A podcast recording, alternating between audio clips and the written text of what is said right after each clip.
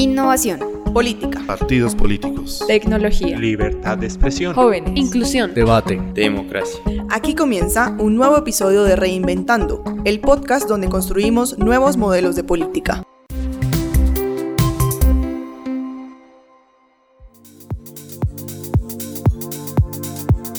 Bienvenidas y bienvenidos a Reinventando, el podcast donde construimos nuevos modelos de política.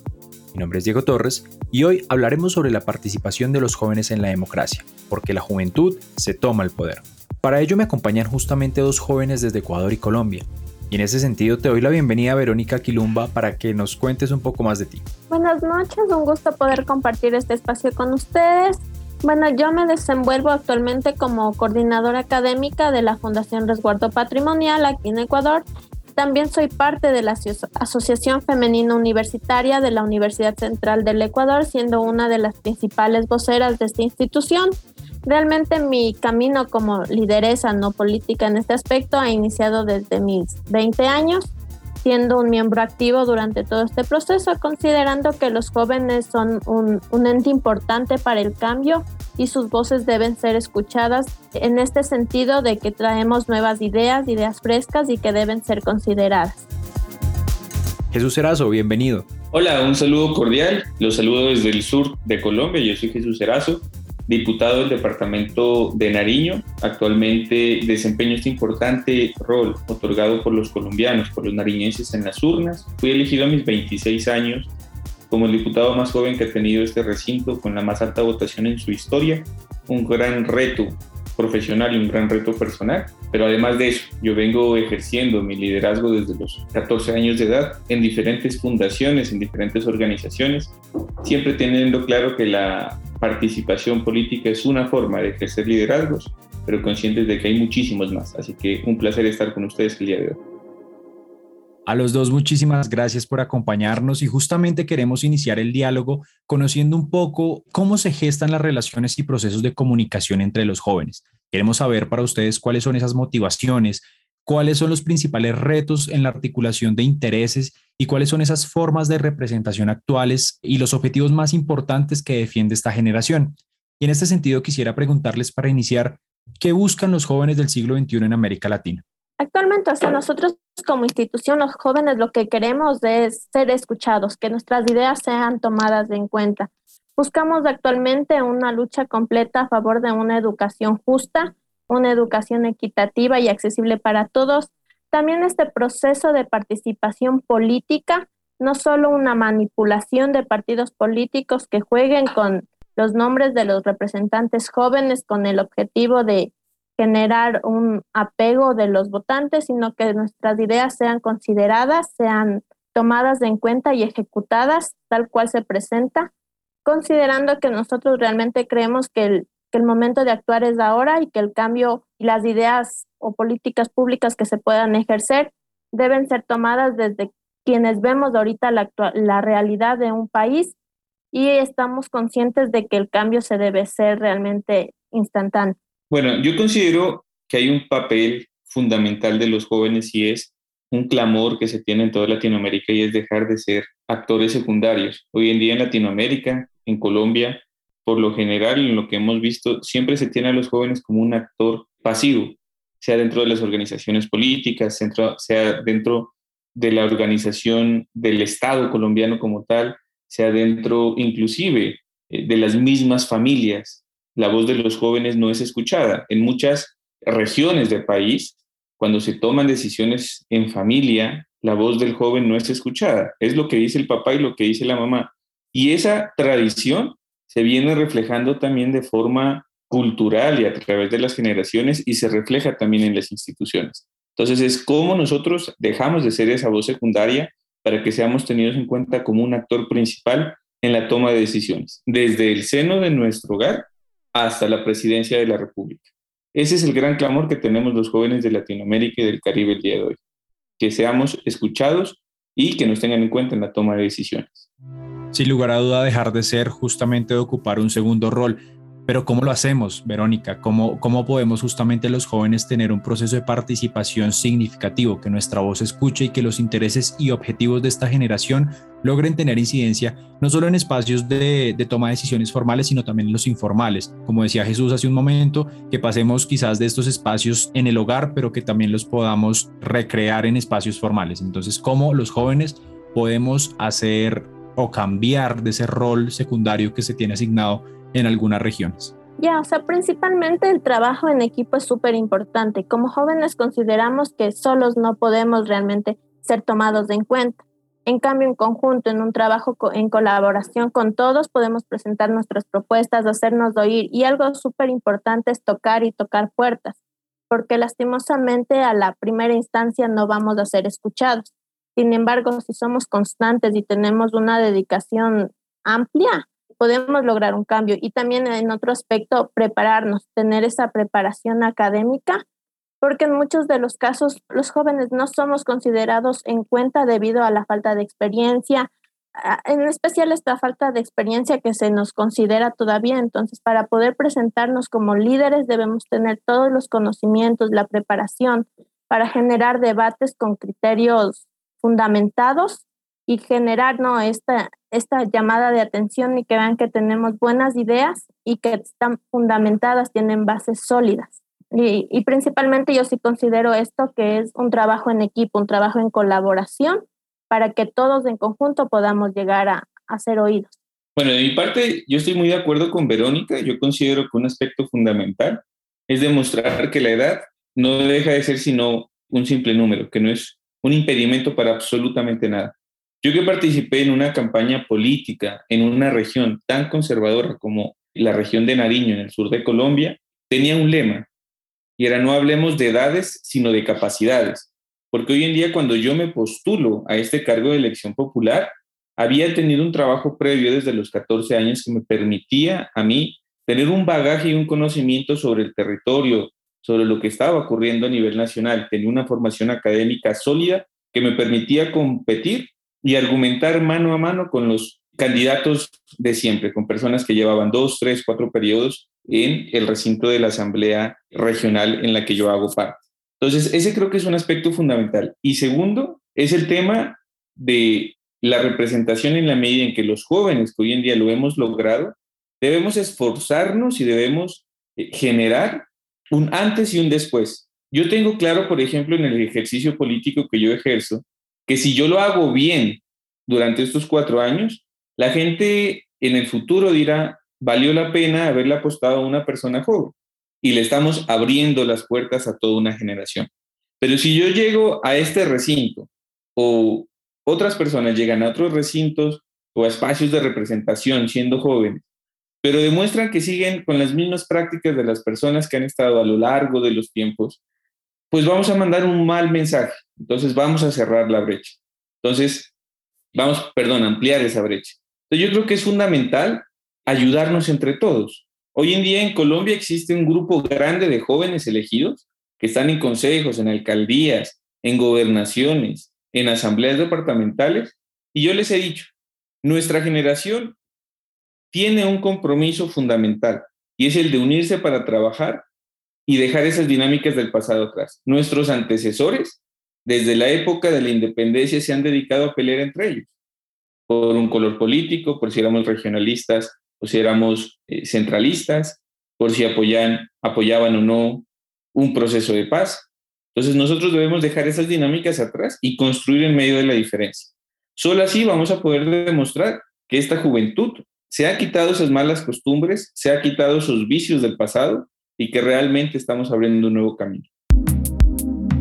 Acá me permito hacer un paréntesis porque una de las críticas justamente es que los jóvenes que logran alcanzar los espacios de incidencia y de toma de decisiones no cambian esas dinámicas que les dificultan llegar a donde están y por el contrario perpetúan esas mismas normas y reglas y no permiten que estas barreras de participación ya existentes sean derribadas.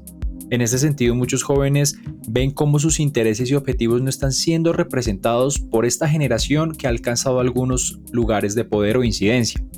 ¿Están siendo los jóvenes realmente representados en sus países? En el caso de Ecuador, realmente este proceso de participación juvenil en estos entes políticos es muy manipulado. O sea, nosotros tenemos establecido ¿no? en el artículo 3 que el 25% de cada organización debe tener, eh, sí, que cada organización debe contar con un 25% de jóvenes. ¿Cuál es el problema?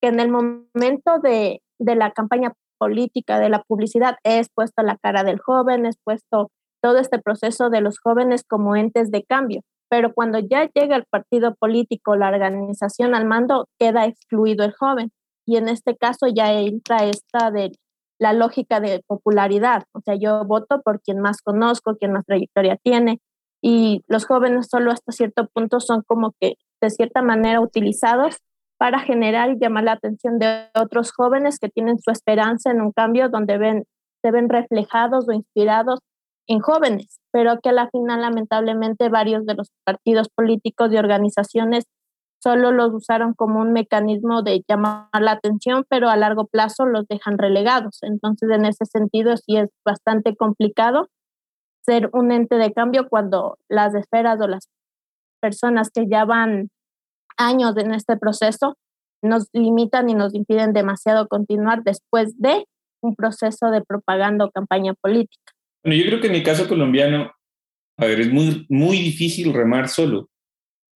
Cuando una persona en medio de 14, por ejemplo, en mi caso en el departamento de Nariño, o una persona dentro de 42 en el Consejo de Bogotá, o 10 personas dentro de 260 en el caso del Congreso de Colombia, pues es muy difícil empezar a ejercer cambios reales que nos permitan a nosotros modificar ese arcaico sistema que nosotros tenemos dentro de nuestra república para poder generar cambios reales. Porque de nada sirve que estemos los jóvenes dentro de los cargos de elección popular cuando esa dinámica que tiene a los jóvenes en segundo plano, pues sigue estando dentro de la estructura orgánica del Estado y de cómo funciona y operan pues las diferentes entidades al nivel nacional. Entonces, yo sí entro ahí a defender la labor que vienen haciendo los jóvenes porque realmente no es fácil. Realmente no es fácil ser una persona que alza la voz en medio de un bosque enorme. ¿sí? Entonces, mi invitación es que hay que redoblar esfuerzos para que sean más personas con intenciones de cambio las que lleguen realmente a estos espacios de decisiones y toma de decisiones que nos permitan jalonar. Pero de eso también son responsables las mismas dinámicas juveniles que muchas veces terminan no organizándose o terminan cayendo en las dinámicas de la división interna cuando son parte de una organización, terminan eh, metidos en el tema de la popularidad de quién es quién dentro de una organización, de los egos individuales y particulares, y que eso también genera un daño supremamente enorme en temas organizativos. ¿sí? Eh, se los digo por experiencia propia, hay muchos jóvenes que lo intentaron y no lo lograron, ¿sí? y pueda que uno lo haya logrado. Pero la dinámica no es apoyar al joven que la logró, no, la dinámica es acabar al joven que lo logró porque los otros no lo lograron. Entonces, eh, esos aspectos hay que hacer también muy, reflexivos y hacer autocríticas que permitan pues avanzar y corregir esas dinámicas de aquí al futuro. Tú vas para un tema, Jesús, que más adelante tocaremos y es justamente ver cómo se debe hacer esa organización interna en estos espacios en donde participan los jóvenes para evitar un poco lo que tú mencionas, ¿no? Esta serie de egos o de ver quién es el más popular y por quién hay que apostar o por quién no. Nosotros nacimos en una generación que bueno, para algunos afortunada, para otros desafortunadamente estamos rodeados de tecnología. Existen formas de participación formales, formas de participación no formales y formas de participación digital, que a veces para algunas personas son más fáciles y más sencillas de alcanzar que para otras. Pero les quiero preguntar si las redes sociales vienen siendo un aliado o más bien un obstáculo para mostrar los verdaderos intereses de los jóvenes. Puede que en algunas ocasiones se trate de minimizar el rol de los jóvenes justamente por su participación en la web, por la forma en que actúan, por la forma o las plataformas sobre las que se comunican.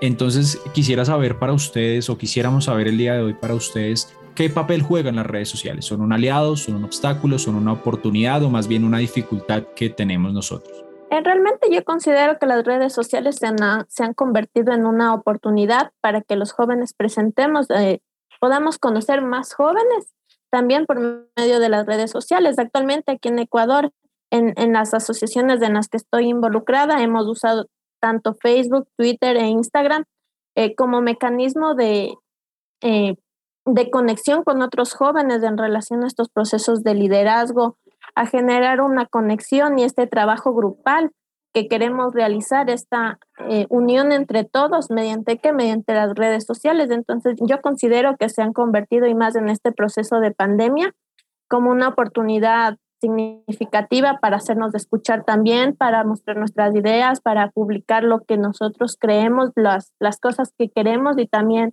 eh, llegar a más personas con, con nuestras necesidades, con la realidad que nosotros vivimos y queremos que las demás personas también conozcan.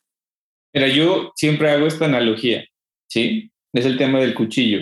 Tú con un cuchillo, que es una herramienta, puedes cortar y hacer los mejores platos del mundo, ¿sí? O con el mismo cuchillo tú puedes utilizarlo para cometer una acción ilegal, un atraco, un robo y demás. Entonces, no es la herramienta como tal, sino la utilidad que se le da. Las redes sociales se han convertido en una plataforma enorme para los que lo saben utilizar. Justin Bieber es el cantante famoso por un video que subió en YouTube y hay personas que han terminado en la cárcel por no saber utilizar las redes sociales, por manipulación de pornografía infantil, bueno, y demás.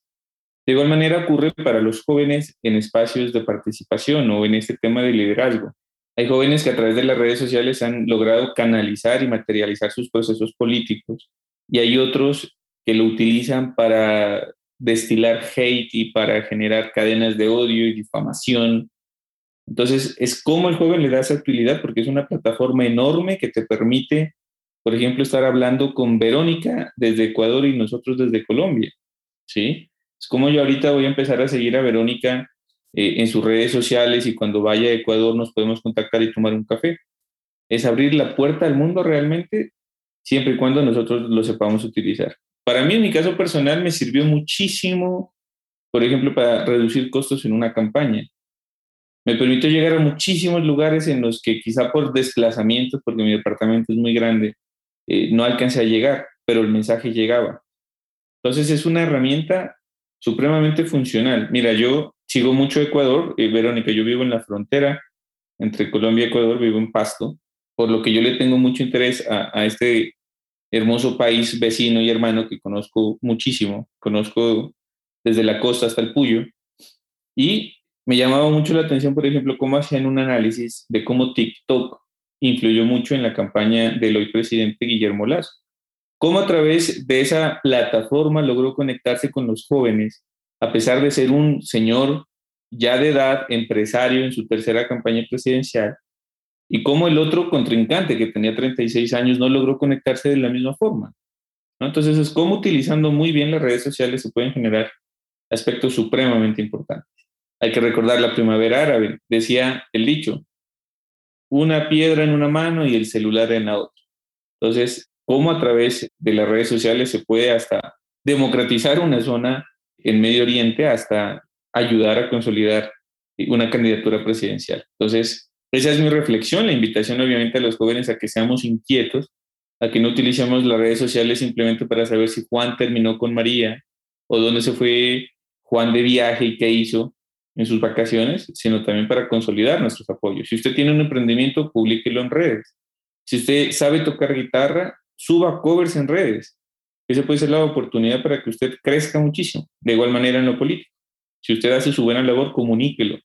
Primero, que es gratis. Segundo, que le llega a la gente. Tercero, eh, que le va a permitir consolidar sus procesos.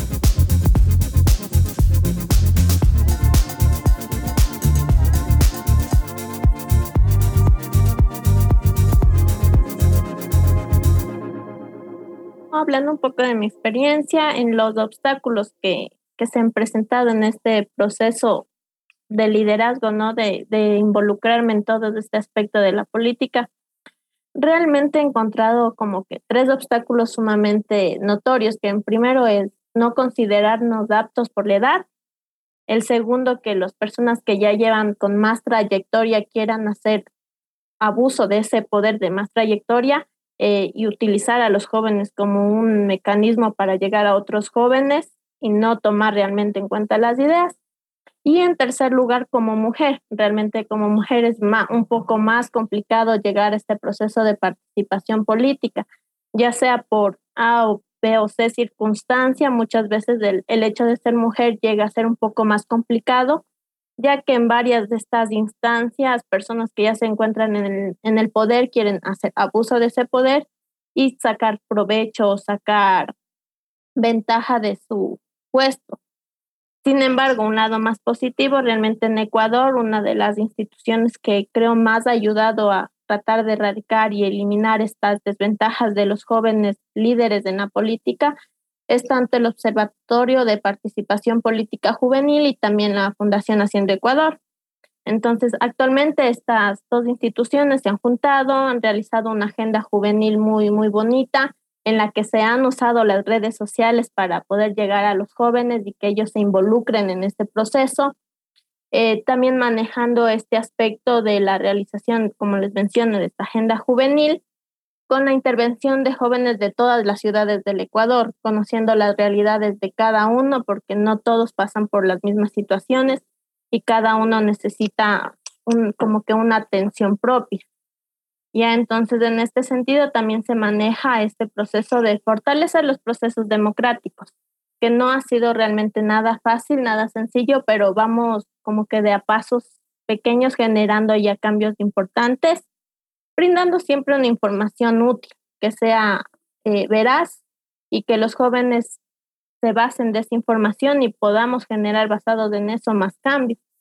Y principalmente una de las cosas que más nos llevamos desde el trabajo en equipo. Realmente la, el grupo de jóvenes que aquí tratamos de realizar un cambio, siempre vemos una meta en común, llegar a un cambio en común, a un bien en común y siempre eh, luchando como equipo. Como mencionaba Jesús, lamentablemente se ve este aspecto de quién sobresale, quién es más que el otro. Entonces, en este aspecto, el trabajo en equipo es algo es una herramienta, un mecanismo que, que, es sumamente útil y que realmente nos ayuda a, salir adelante. Así se ha generado y conformado una red nacional de jóvenes, liderada por jóvenes, que busca presentar estas propuestas y hacer las políticas públicas. Bueno, a ver, yo, yo veo que en Colombia, volvemos al mismo punto del inicio, siempre se ha, se ha tenido al joven como en un aspecto secundario. Existe una organización que se llama Colombia Joven, que pasó a ser una alta consejería presidencial, pero que no deja de ser un actor secundario, porque en términos de ejecución pública, lo que realmente tiene presupuesto es lo que realmente tiene capacidad de incidencia. Y las acciones que se pueden emprender desde esta alta consejería presidencial para las juventudes, en mi percepción, son mínimas. Son prácticamente un saludo a la bandera, en donde, bueno, se busca incentivar ciertos aspectos democráticos, que las plataformas de los jóvenes en los departamentos, pero realmente no existe como ese respaldo institucional a organismos juveniles para que realmente tengan ese poder de incidencia. Mira, nosotros el próximo 28 de noviembre vamos a elegir los consejos municipales de juventud, ¿sí? Van a ser unos nuevos órganos colegiados creados por jóvenes entre 14 y 28 años unos tendrán 17, otros tendrán 11, otros tendrán 7 integrantes que van a actuar prácticamente como un consejo, no sé cómo se le denomina la figura en el Ecuador, el que le hace control al, al, al alcalde, al gobernador, y realmente se da a conocer como la principal herramienta de la lucha contra la corrupción, pero realmente no van a tener las herramientas necesarias. Hoy en día las asambleas y consejos no cuentan con herramientas necesarias para hacer un control real pues estas nuevas figuras que no van a tener realmente ese poder de incidencia, pues van a ser prácticamente otro saludo a la bandera. Entonces, aquí hay un tema supremamente complicado que es cómo se brindan de herramientas reales a los grupos juveniles para que puedan tomar acciones. Pensaría yo que un aspecto fundamental en ese tipo eh, de iniciativas es qué acompañamiento pueden brindar organizaciones a la dinámica que pueden hacer, por ejemplo, las asambleas departamentales, los consejos municipales o la misma Cámara de Representantes o el Congreso de la República. Pero hoy los jóvenes lo que pueden hacer, por ejemplo, en representación o buscar incidencia dentro del Congreso de la República es manifestarse un conformismo fuera del recinto y muy pocas veces son escuchados.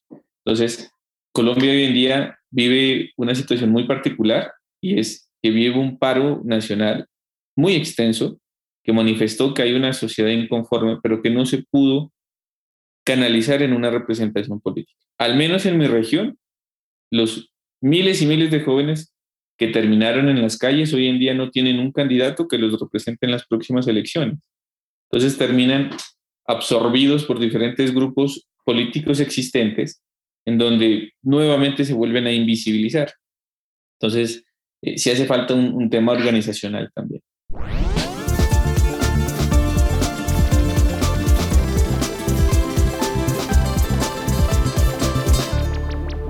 Yo, yo le hago esa pregunta a Verónica porque justamente es uno de los grandes retos que tiene la juventud, ¿no? De cuando se presenta se postula o hace parte de los procesos de incidencia es cómo realmente el ser joven pues no es lo suficiente para ser una única razón para captar el voto juvenil, sino cómo eh, el ser joven y tener una agenda que te permita a ti canalizar esas ideas, pues te va a poder generar agrupar esas, esas intenciones de los jóvenes.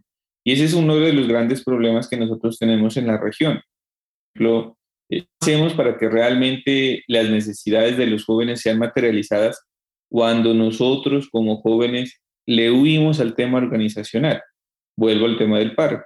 Muchos jóvenes en las calles, pero muy poca organización, no lograron presentar un pliego de peticiones real y efectivo sino que todo lo del paro fue canalizado por los mismos sindicalistas de siempre, por los mismos dirigentes políticos de siempre, y terminó en lo mismo de siempre, en absolutamente nada. Entonces, 46 muertos tristemente en las manifestaciones, un desorden enorme, una afectación enorme en la economía, para que realmente todo siguiera tal cual como venía ocurriendo, ¿no? Entonces, lo único que se pudo hacer es fortalecer un sector político ya existente con un señor que ha sido candidato tres veces y que realmente pues no va a reflejar ese clamor de los jóvenes.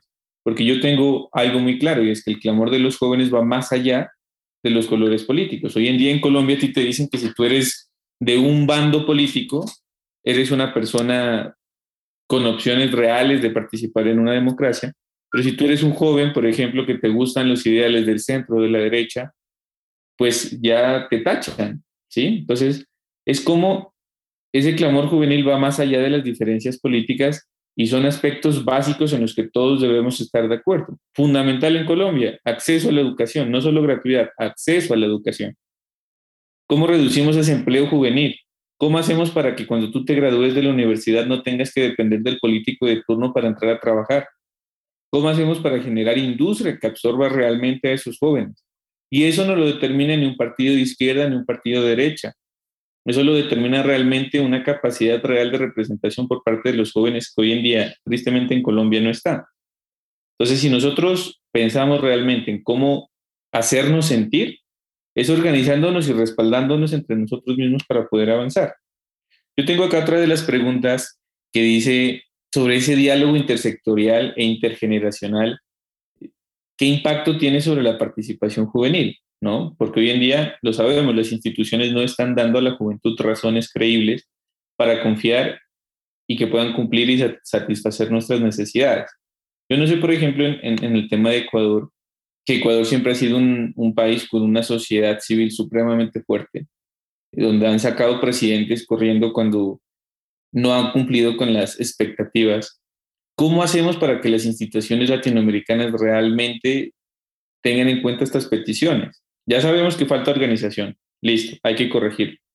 Ya sabemos que necesitamos remodelar estas instituciones porque tienen en su estructura un sistema muy arcaico. Sería un tema de una constituyente para volver a generar espacios o instituciones realmente fuertes en pro de la representación juvenil o apostándole a cambios dentro de esta democracia que podríamos lograr esa representación. En mi caso, por ejemplo, yo qué digo, los consejos municipales de juventud no sirven lo que vamos a elegir. Pero si podríamos lograr, por ejemplo, que dentro de las corporaciones un porcentaje de curules sean ocupados por jóvenes entre 18 y 28 años. Una puede ser para líderes universitarios, otra puede ser para líderes de organizaciones civiles y sociales. ¿Cómo lo hacemos, por ejemplo, en el caso de Ecuador? ¿Tú qué piensas o se te ocurre para que esa voz joven realmente tenga, al menos, sea escuchada dentro de los recintos en toma de decisiones. Realmente en, Ecuador, para que una, la participación de los jóvenes sea notoria o se haga ver, se debería en primer lugar entre diversas organizaciones, o sea, dejar de, de, competir, porque realmente aquí primero se compite entre organizaciones, entre representaciones juveniles, eh, en lugar de ir realmente en contra de, de, lo que se busca, lo que se quiere cambiar, ¿no? Entonces, en este sentido, sí considero que, que en Ecuador, en primer lugar, es enfocarnos en qué mismo queremos los jóvenes, qué es lo que todos como jóvenes queremos y buscamos y cómo lo queremos realizar y a dejar de un lado estas competencias entre organizaciones para ver cuál representa mejor a quién y enfocarnos en, una mente en común, en un objetivo común. En este aspecto de las instituciones, los jóvenes realmente no confían ya en las instituciones estatales o en las instituciones de gobierno, entonces no es como que un mecanismo seguro o un mecanismo en que los jóvenes puedan apoyarse o, o ampararse. Entonces, esto es algo que también debe, debemos cambiar, ¿no? Buscar una representación también en estas instituciones, pero en ese aspecto de decir, no, en esta institución tanto por ciento es de jóvenes, eh, tampoco lo veo como una solución viable en Ecuador, no obviamente, porque hay jóvenes, o sea, hay jóvenes en estas instituciones. ¿Cuál es el problema? Que no, no son tomados en cuenta. Entonces, ahí sí ya vendría otra opción, ¿no? Otro mecanismo que, por ejemplo, no de tres o dos de cinco propuestas sean hechas por jóvenes y realizadas por jóvenes, de cierto tipo de, de instituciones quienes estén a cargo, igual no, cinco eh, de cada ocho o cinco de cada diez también sean jóvenes dentro de esta participación de las instituciones que han perdido realmente su valor o su credibilidad en Ecuador referente a la perspectiva de quienes estamos desde afuera. Entonces, en primer lugar, es, es buscar o revalorizar las instituciones para poder confiar en ellas como jóvenes y en conjunto generar esta participación. Entonces, en el caso de Ecuador, creo que sería principalmente eso. Listo, yo concuerdo plenamente. Quizá los espacios no son suficientes, pero podrían lograrse como un avance dentro de lo que estamos buscando.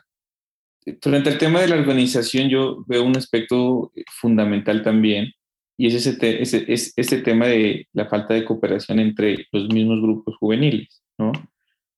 Hoy vemos, por ejemplo, juventudes en todos los partidos políticos, me imagino que en el Ecuador ocurre de igual manera, pero siempre son los jóvenes con, los jóvenes de, las juventudes tal, ahí, como en un segundo plano, ¿no? Los utilizan para pegar pendones, para pegar afiches, para distribuir publicidad, para que utilicen la camiseta en los eventos, pero no los tienen realmente dentro de los equipos en la toma de decisiones cuando hay candidatos, ¿no? ¿Eso es así en Ecuador o no tiene otro manejo dentro de las campañas políticas? Eh, no, o sea que en el Ecuador este aspecto de campañas políticas, como yo lo mencionaba en un inicio, se da solo por eso, por el momento de la campaña política se presenta a jóvenes candidatos, se los presenta, se dice como que aquí está tu representante, un joven te representa, un joven va a estar reflejando tus necesidades, pero el momento ya de la elección de tal organización o partido político, ya no, no se le toma al joven en cuenta, se le deja relegado. Entonces, en este sentido, aquí en el Ecuador sí se tiene muy marcado el aspecto de la edad para poder ejercer un cargo público o ser parte de estos procesos. Realmente aquí durante este proceso ¿no? de cambio después de Guillermo Lazo, se puso dentro del mando a un joven, realmente se me acaba de ir el nombre, pero él fue destituido de su cargo por la edad. Entonces, por ser joven, no lo dejaron continuar en el cargo y lo destituyeron en este sentido. Entonces, aquí en Ecuador, como menciona, el aspecto de la edad es realmente muy marcado y muy y lo toman muy en cuenta en el aspecto también de experiencia. Entonces, en el proceso de campaña política, el joven solo es usado como un mecanismo de, de llamar la atención de más jóvenes, de tener esa interacción con más jóvenes, pero en el proceso ya de desarrollar las propuestas o políticas, las mismas ya no son desarrolladas ni ejecutadas. Entonces ya viene esta manipulación política que se da durante todo este proceso. Esto hablando desde los espacios formales de participación, como los partidos políticos y los procesos de campaña electoral. Pero, ¿cómo hacer para canalizar las demandas que los jóvenes exponen, por ejemplo, en espacios como las calles? ¿Cómo traducir sus objetivos y necesidades en algo tangible que genere cambios y progreso para esta generación? Bueno, yo he identificado un, aspecto supremamente importante en, en, todo este proceso que nos dejó el paro nacional en Colombia, ¿sí? Es quién representa a quién. Por ejemplo, yo he visto que dentro de la misma representación de los jóvenes hay un tema de clasismo y de centralismo supremamente absurdo que también los mismos jóvenes debemos derribar.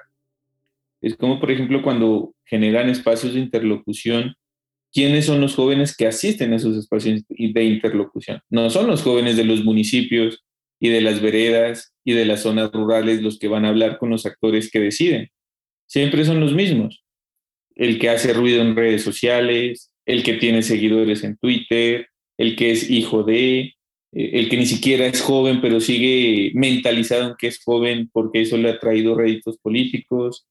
Y eso es un aspecto fundamental. Pero eso humana también de una falta de empoderamiento de los jóvenes que realmente quieren tener esa voz. Hoy debemos tener en cuenta que debe primar el joven que tiene ideas por encima del que tiene seguidores en redes sociales. Y yo se lo decía al presidente de mi partido. Mira, yo elegido con la más alta votación y que he venido haciendo un trabajo muy difícil en el departamento de Nariño porque en la zona donde yo vivo existen muchas necesidades, no he tenido la oportunidad de hablar con el presidente de mi partido, pero sí veo una foto de mi presidente, del, del presidente de mi partido reunido con un joven porque hace mucho eco en redes sociales, porque hace videos virales y demás. Entonces, ¿Cuál es la voz que realmente debe primar? ¿El del joven que está luchando a capa y espada en el territorio o el joven que tiene 100.000 reproducciones en redes sociales, las cuales ni siquiera se ven en los territorios? Entonces, si yo me quedo callado frente a este tipo de situaciones, pues va a seguir igual.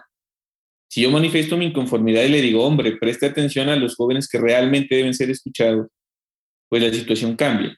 De igual manera, ocurre o debe ocurrir en lo que está pasando en los territorios. Es como el joven que quiere manifestar que está inconforme con su polideportivo que está dañado en su vereda, deja ese miedo y lo manifiesta y se lo dice el alcalde, se lo dice el concejal y lo manifiesta en su comunidad, porque ahí se está generando ese empoderamiento. Pero si él se queda callado y permite que el mismo de siempre hable, pues no se va a generar esa nueva dinámica. Entonces, es cómo nosotros empoderamos a los jóvenes en las zonas rurales, en las zonas veredales, en las regiones apartadas del país, que son los que realmente están viviendo las necesidades. Es como dejamos de llamar, por ejemplo, a un Posada, que es un bloguero supremamente gomelo de la capital, y lo llama el presidente a hablar con él, y no llama a un joven en Tumaco, que es una de las zonas más apartadas con mucha violencia en Colombia, y que realmente conoce las necesidades de su gente, de su territorio. Entonces, esa dinámica también hay que romperla. Pero ¿cómo lo hacemos? Haciendo escuchar la voz del de Tumaco, generándole eco, manifestando la inconformidad, decirle, presidente, no hable con los mismos de siempre, hable con los que realmente deben ser escuchados. Entonces, yo creo que eso es un aspecto fundamental para que las voces reales puedan ser escuchadas, empoderar más a esa población horizontal que nosotros tenemos en territorio.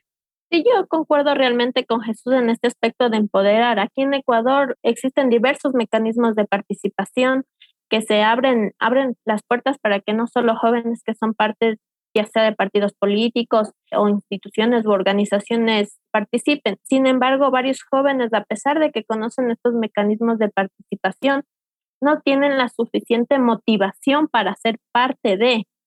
Vuelvo a mencionar esto, ¿y por qué no quieren ser parte de? Es debido al, a la desvalorización que se ha dado a, estas, estos mecanismos de participación, donde dan preferencia, como menciona Jesús, a aquellos jóvenes que ya tienen trayectoria o que ya van siendo conocidos en el ámbito político, y se deja de lado a aquellos jóvenes que, por ejemplo, en el caso de Ecuador, cuando aquí hubo el paro el 9 de octubre también, ninguna institución quería tener relación con jóvenes que fueron partes del paro. ¿Por qué? Porque iban a ser categorizados como también revolucionarios o majaderos que llegaron a llamarles y otras palabras aquí en Ecuador. Entonces, este aspecto de los jóvenes que se organizaron y salieron al paro eh, no tenían la apertura para presentar sus ideas por este sentido de que no querían verse las instituciones involucradas con estos jóvenes. Entonces, ese también es un, un punto muy importante, ¿no? Que las instituciones tienen preferencias eh, las organizaciones tienen preferencias para jóvenes que tienen un currículum o una trayectoria intachable y no para aquellos jóvenes que muestran su inconformidad, salen a protestas, salen a bullas, quieren presentar sus ideas, pero por A o B circunstancia, por diversos motivos, no se los permite. O sea, hay jóvenes que quieren, pero varias de estas instituciones no les permiten ni dan apertura para no verse involucrados con aquellos jóvenes que ven la, forma de presentar sus ideas como otro mecanismo o utilizan otros medios para las mismas muchísimas gracias por justamente por compartirnos esas, esas opiniones, esas visiones diferentes de procesos de transformación de los jóvenes, cómo articular intereses, cómo escucharnos entre nosotros y sobre todo cómo canalizar esto en acciones concretas. ¿Quieren ustedes dejarles un mensaje final, un mensaje de cierre para todas las personas que nos están escuchando hoy? Por supuesto, no solo jóvenes, sino todos aquellos que están el día de hoy escuchando cuáles son las demandas de la sociedad, qué es lo que quieren los procesos de transformación de las juventudes, cómo están actuando en diferentes países de la región. ¿Cuál es ese mensaje que ustedes le quieren dejar el día de hoy a las personas que nos escuchan? Eh, yo el mensaje que les dejaría a todos en general es que no tengan miedo a participar, no tengan miedo al cambio, a levantar la voz, a hacerse oír, que realmente no va a ser un proceso para nada fácil, pero que a futuro nos llena de mucha satisfacción saber que estamos intentando cambiar, que estamos intentando ser parte de este proceso de transformación. Y todo es mediante la lucha, mediante ese compromiso con la sociedad, con nosotros mismos para generar un cambio que como menciono no va a ser nada fácil, pero si se trabaja en conjunto, en colaboración, todos eh, con un mismo objetivo, con una misma meta, se puede lograr mediante este proceso no de trabajo en equipo y que es tocando puertas, tocando puertas que en algún momento alguien va a compartir nuestras ideas y nos va a escuchar. Y en ese momento debemos aprovechar cualquier oportunidad y hacernos oír y proyectarnos con esas personas. Entonces, mi mensaje más que nada sería eso, no tenerle miedo al cambio ni a participar, que en algún momento alguien nos va a escuchar y ahí debemos aprovechar y sacar el, mayor provecho en ese, en ese momento. Bueno, yo quiero hacer una invitación a que las personas sean inquietas desde chiquitas. Ejemplo, en la universidad es un aspecto fundamental. Que no vean la universidad simplemente como un receptor de clases, donde van, reciben las clases y se van, sino que aprovechen esos espacios, que aprovechen a ser parte del equipo de la emisora, que sean líderes estudiantiles, que se metan en las elecciones de los representantes estudiantiles. Eso les va a permitir no solo conocer gente, que después lo van a agradecer, sino también fortalecer muchas habilidades blandas. El hecho de estar, por ejemplo, en una emisora estudiantil les va a permitir a ustedes mejorar muchísimo en oratoria, que les va a servir independientemente de la profesión y el tener un amigo que haga parte de otra carrera porque lo conocieron en los procesos de representación estudiantil, les puede representar la persona que en el futuro los vincule o les genere el nexo para tener un trabajo. Hay que ser inquietos en la vida. Hay que ver más allá de lo que nos quieren vender. Y eso aplica para absolutamente todo en todas las carreras. Segundo, vuelvo al tema. La edad no es un impedimento para absolutamente nada. Y aplica tanto para los jóvenes que quieren soñar ¿sí?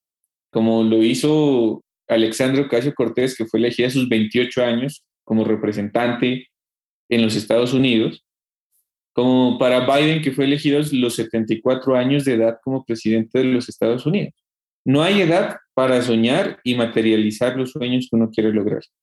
Entonces, que el ser joven no sea un impedimento para nada, pero que el ser adulto tampoco. Hay personas que han empezado a terminar su bachillerato ya siendo adultas. Yo tengo una tía que siempre quiso ser abogada y no lo pudo hacer porque mi familia pasaba en su momento pues por una crisis por la muerte de mi abuelo. Pero a sus 60 años se graduó como la mejor estudiante de derecho que ha tenido la universidad en donde estuvo. Entonces, no nos limitemos, nunca estamos lo suficientemente jóvenes ni lo suficientemente viejos para lograr nuestros sueños. Esas son las dos invitaciones que yo hago y a generar redes de contacto, que estemos en contacto. Permítame mi estimado, dar a conocer mis redes. A mí me fascina tener amigos a lo largo y ancho de toda Latinoamérica y tú nos dices que nos van a escuchar.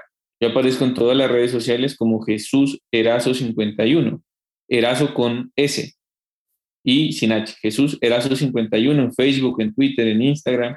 Y hagamos equipo, hagamos región, hagamos construyamos esta Latinoamérica que tanto queremos, no la patria grande como quieren unos, sino una Latinoamérica real de hermanos, donde compartamos muchísimos aspectos y donde podamos generar muchas dinámicas a lo largo y ancho de este bello subcontinente. Entonces, muy agradecido por la invitación, feliz de conocer a Verónica, estoy seguro que la voy a buscar cuando vaya a Ecuador, estamos a la espera de que abran la frontera nomás. Entonces, ahí nos iremos a la Plaza Foch a tomarnos un delicioso café para hablar de lo que se viene para esta región. Y a ti, eh, Diego, muchísimas gracias por la invitación. Y nada, a seguir luchando y a seguir trabajando por un mejor país. Verónica y Jesús, muchas gracias por acompañarnos en este espacio y por contarnos cómo los jóvenes en América Latina están asumiendo el poder. A todas las personas que nos escuchan, recuerden que este y todos nuestros episodios están en nuestras plataformas de streaming, iTunes, SoundCloud y Spotify. También los invitamos a que ingresen a nuestra página web www.redinnovación.org o a que nos sigan en redes sociales, en Twitter, arroba red-innovación y en Facebook e Instagram como Red Innovación. Un saludo y hasta la próxima.